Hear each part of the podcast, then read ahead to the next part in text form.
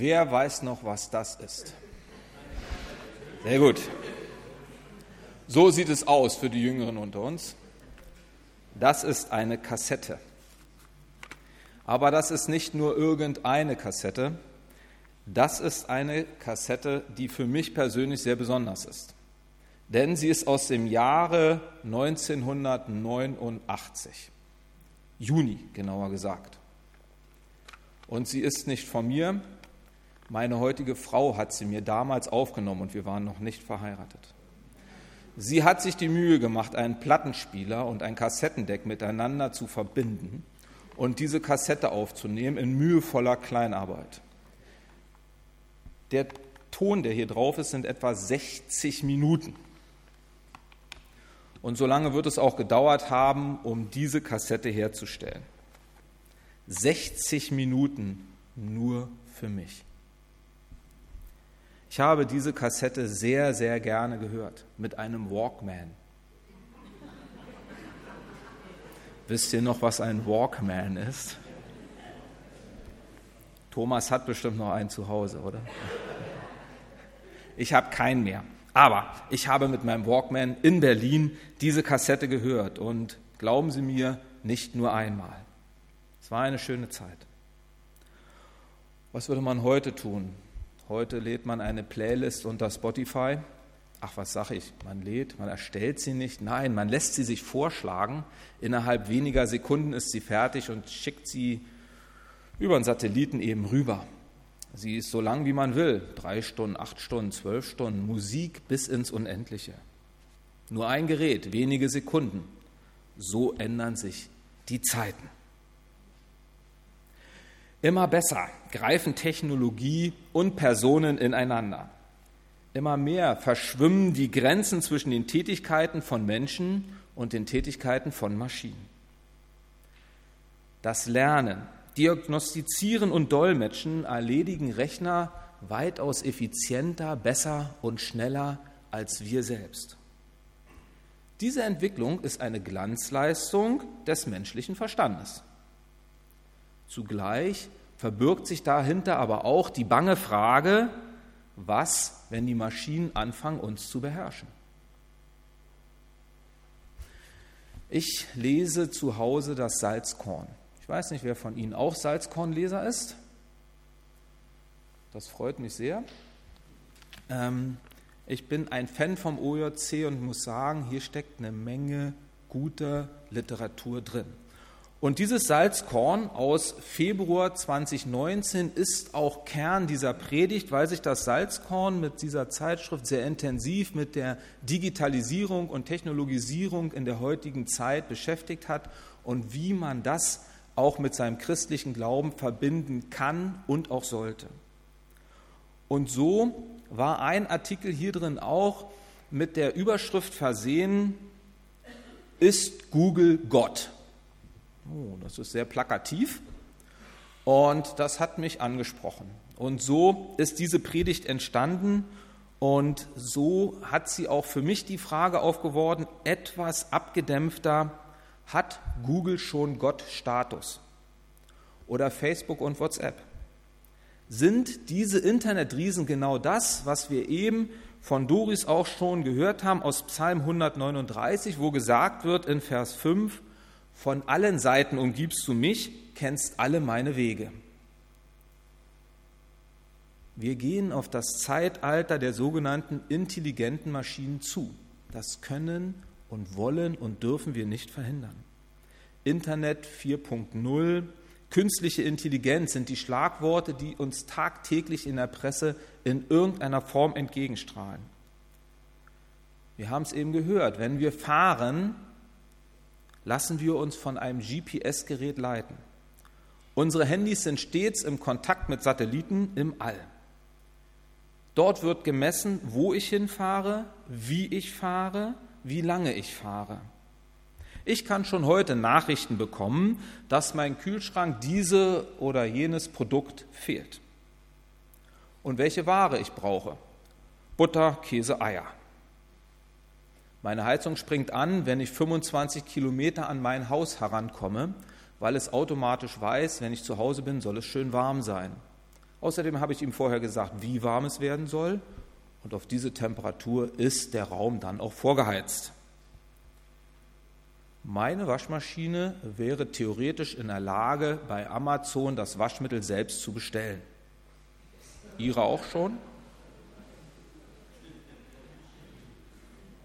Neuerdings bin ich Freund von Thermomix. Mein Thermomix rechnet mir mein optimales Menü aus und stellt mir eine Rezeptliste zusammen, die ich bei Rewe order und Rewe bringt es mir persönlich nach Hause. Erstbestellung umsonst. Hier in Barmstedt. Mein Handy hilft mir bei meiner Freizeit. Es sagt mir, ob ich schwimmen soll oder doch lieber joggen heute. Die Daten meines Kreislaufes werden über die Uhr an meinem Handgelenk meiner Krankenversicherung gemeldet und die entscheiden, welcher Tarif der richtige für mich ist. Haben Sie das auch schon? Es wird kommen.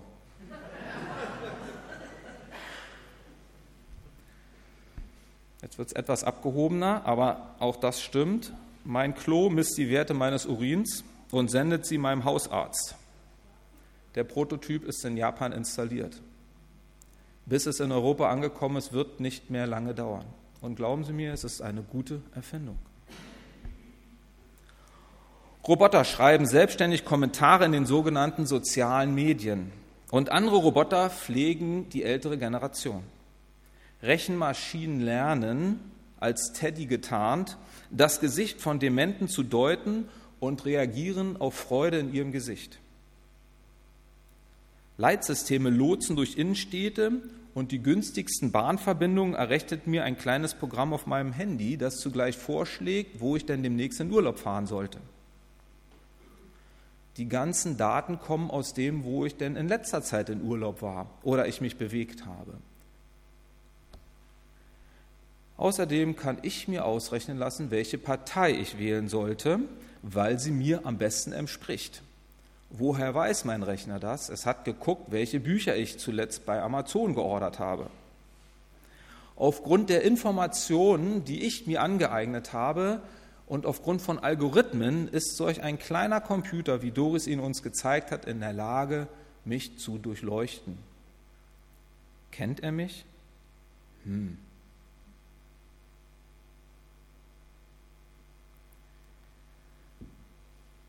Ich glaube nein.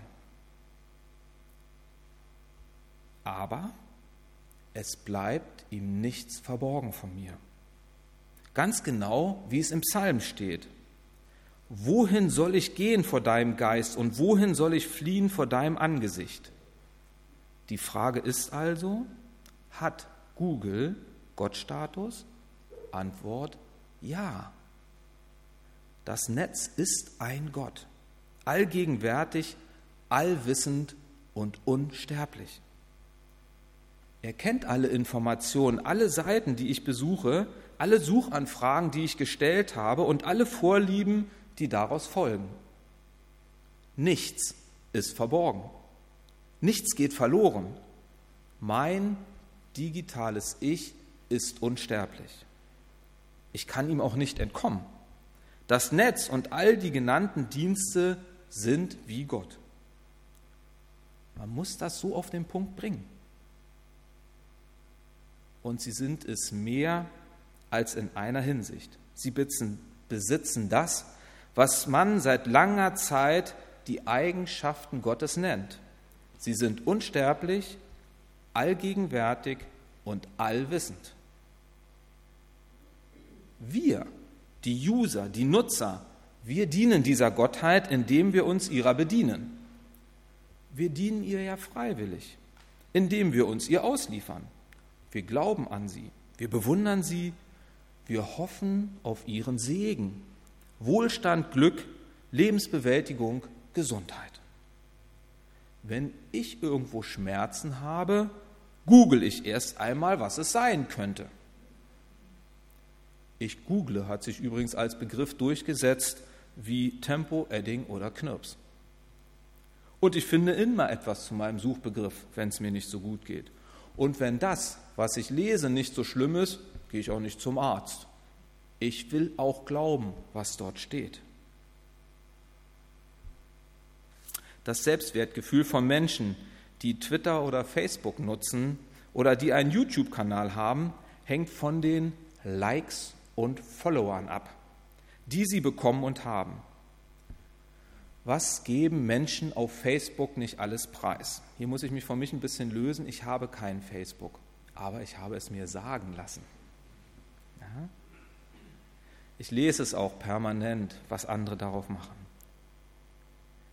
Es ist wie eine tägliche Beichte. Sieh, mein Gott, so bin ich und so stehe ich vor dir. Erkenne mich, bewerte mich, rechtfertige mich, vergib mir all meine dunklen Seiten und erhebe mich in dein Licht. Gib mir Likes. Seine Konsumwünsche, seine Neugier, seine Pläne, seine dunklen, seine hellen Seiten, sie stellen wir ins Netz. Wir geben uns dadurch preis und sind tief beunruhigt, wenn diese Gottheit nicht antwortet. Wer ein Signal, eine Anfrage auf Facebook, vor allen Dingen auf WhatsApp setzt, erwartet eigentlich innerhalb weniger Minuten Antwort. Das Netz ist Gott. Und von so einem Gott spricht dieser Psalm, Psalm 139, oder?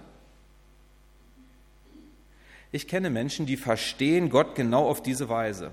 Sie denken, Gott ist allwissend, mir bleibt nichts Persönliches, kein Ausweg, keine Privatszene. Alles, wirklich alles wird gespeichert von ihm, nichts wird vergessen, alles ist vor Gott gegenwärtig und alles wird bewertet und beurteilt. Soweit sind wir deckungsgleich. Aber ist das wirklich die einzige Art, wie der Gott der Bibel um uns weiß? Ist dies die Eigenart Gottes, dass seine Aufmerksamkeit den Informationen von und über uns gilt, aufgeschrieben in dem Buch des Lebens, wie die Offenbarung des Johannes es nennt, dort als Informationen gespeichert? Ist das wirklich die Art von Wissen, die Gott von uns will? Zahlen, Daten, Fakten? Nein. Wenn Gottes Wissen von uns über uns diese Qualität hätte, dann wäre Gott weder glaub noch vertrauenswürdig. Ich würde vielleicht noch gerade annehmen, dass es ihn gäbe, aber ich würde nicht an ihn glauben wollen. Kein Gedanke würde ich an ihn verschwenden. Dieser Gott wäre ja noch unangenehmer als mein Handy. Das Netz sammelt ja nur die Daten, um damit in irgendeiner Form Geld zu machen. Dieser Gott aber wäre ein Aktensammler, um mich fertig zu machen, um mich abzuurteilen. Wenn also im Psalm steht, Herr, du erforschst mich und kennst mich, ich sitze oder stehe auf, so weißt du es. Du verstehst meine Gedanken von ferne. Ich gehe oder liege, so bist du um mich und siehst all meine Wege. Denn siehe, es ist kein Wort auf meiner Zunge, dass du, Herr, nicht alles wüsstest. Von allen Seiten umgibst du mich und hältst deine Hand über mir. Dann sind dies Sätze des Vertrauens. Es ist die Botschaft von der göttlichen Aufmerksamkeit für uns. Diese Aufmerksamkeit ist mehr als Zahlen, Daten, Fakten. Dieses Kennen, du kennst mich, ist etwas anderes als das Sammeln von Fakten über mich. Auch wenn diese Fakten und Tatsachen stimmen, auch wenn die Sammlung über mich als Mensch komplett ist, ist das noch lange kein Kennen, wie der wahre Gott mich kennt. Außer meinen Äußerlichkeiten gibt es noch meine Gefühle, Sehnsüchte, Gedanken, meine Herzensangelegenheiten. Der Psalm will mir deutlich machen, Gottes Wissen über mich ist besonderes Wissen. Keines, das einen feststellt und festhält und teilnahmslos mit Fakten behaftet. Der Psalm verbindet die Wahrnehmung meiner Person mit Gottes Güte. Der große Unterschied zu dem, was und wie das Internet etwas weiß, besteht darin, dass Gott nicht nur weiß, sondern auch versteht. Nicht nur versteht, sondern auch schützt. Nicht nur schützt, sondern selbst die Dunkelheit hell und licht machen kann. Wissen, verstehen, schützen, hell machen. Im Psalm steht, spräche ich, Finsternis möge mich decken und Nacht statt Licht um mich sein. So wäre auch Finsternis nicht finster bei dir und die Nacht leuchtete wie der Tag. Finsternis ist wie das Licht. Die Verse 11 und 12. Denn Gott ist weder eine Aktensammlung noch eine Festplatte. Gott ist Geist, der mir begegnet, der mit mir geht, der mit mir in meine Dunkelheiten geht, um mich zu erleuchten, um mich hell zu machen. Gott ist Geist und begegnet meinem Geist. Und das tröstet, ermutigt, hilft und verändert alles. Bloßes Wissen würde mich zu einem Gegenstand wie alle anderen Gegenstände machen, zu einem Ding, zu einem Teil einer Sammlung. Verstehen aber bedeutet, dass man den Lebensweg mitgeht. Ein Teil davon mitgehen macht jeder gute Freund, jede gute Freundin. Das passiert in jeder guten Partnerschaft und Ehe. Das ist das Höchste, was wir Menschen uns untereinander geben können. Das ist ein Teil der göttlichen Schöpfung in unserer Welt, dass man geht und versteht. Leben ist Wanderschaft und Veränderung. Ich bin seit einer Woche mit dem Gebet des Jabes dabei. Letzte Woche haben wir es hier in der Predigt gehört. Segne, ja segne mich und erweitere mein Gebiet. Lass deine Hand mit mir sein und halte Schmerz und Unglück von mir fern. Herr, erweitere mein Gebiet. Das kann ich auch übersetzen mit Herr, lass mich dazulernen. Lass mich über meine verbohrte Art, meine Lieblosigkeit, meine Rechthaberei hinauswachsen. Lass mich an Besonnenheit und Güte zunehmen. Gott will, dass wir wachsen und nicht stehen bleiben. Das reine Wissen der Daten aller Google und Facebook lässt mich nicht wachsen, sondern hemmt Veränderung, stellt im wahrsten Sinne nur fest, macht mir maximal ein schlechtes Gewissen. Bei Gott aber bekomme ich die Aufmerksamkeit, die für mich wichtig ist, damit ich die Freiräume habe, um zu wachsen. Uns, genauer gesagt, mir und dir. Nicht einfach nur uns. Jedem und jeder Einzelnen ganz persönlich und ganz individuell. Es geht nicht um unsere Daten, es geht um dich und um mich. Um dich und mich kann es aber nur gehen, wenn tatsächlich einer mit allem, was er ist, mit mir geht. Und zwar überall mit hin.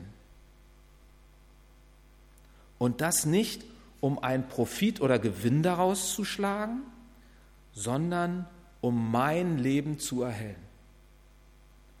Darin zeigt sich Gottes große Sehnsucht, sein Begehren, seine Liebe. Psalm 139, Verse 9 und 10 Nehme ich Flügel der Morgenröte und bliebe am äußersten Meer, so würde auch dort deine Hand mich führen und deine Rechte mich halten. Selbst wenn ich aus meiner Sicht bis an die Grenzen meiner Möglichkeiten ginge, du Gott wärst schon da. Es gibt kein Entrinnen. Nein, es gibt kein Verlorengehen. Gottes Aufmerksamkeit für uns kommt aus einem tiefen Interesse und einer tiefen Sehnsucht. In seiner Aufmerksamkeit öffnet sich Gott uns und unserem Leben, damit er daran teilhaben kann denn er hat etwas vor mit uns. Er hat uns gewollt als Mensch mit der Verantwortung in uns, ihm ähnlicher zu werden. An uns soll sichtbar werden, was unser Gott ist. Wir kriegen das alleine nicht hin, ihm ähnlicher zu werden.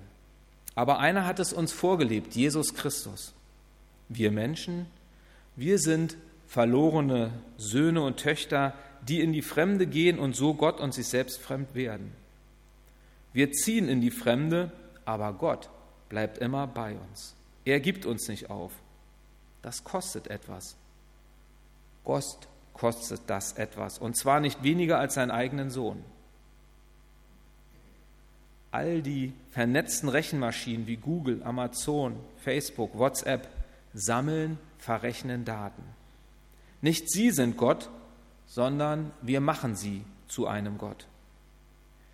Die Vorteile, Erleichterungen und ungeahnte Möglichkeiten dieser digitalen Transformation der künstlichen Intelligenz, die liegen auf der Hand. Sie sind unaufhaltsam. Ebenso auch leider ihr Potenzial für Missbrauch und Manipulation.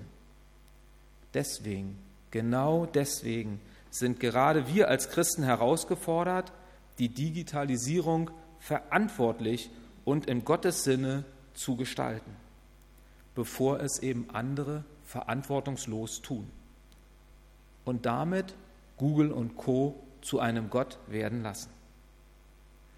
Welche Entwicklung die Richtung auch nimmt, entscheidend ist, dass wir als Christen offen bleiben für Gottes Handeln an uns selbst, es in unserem Herzen verinnerlichen und an andere weitertragen.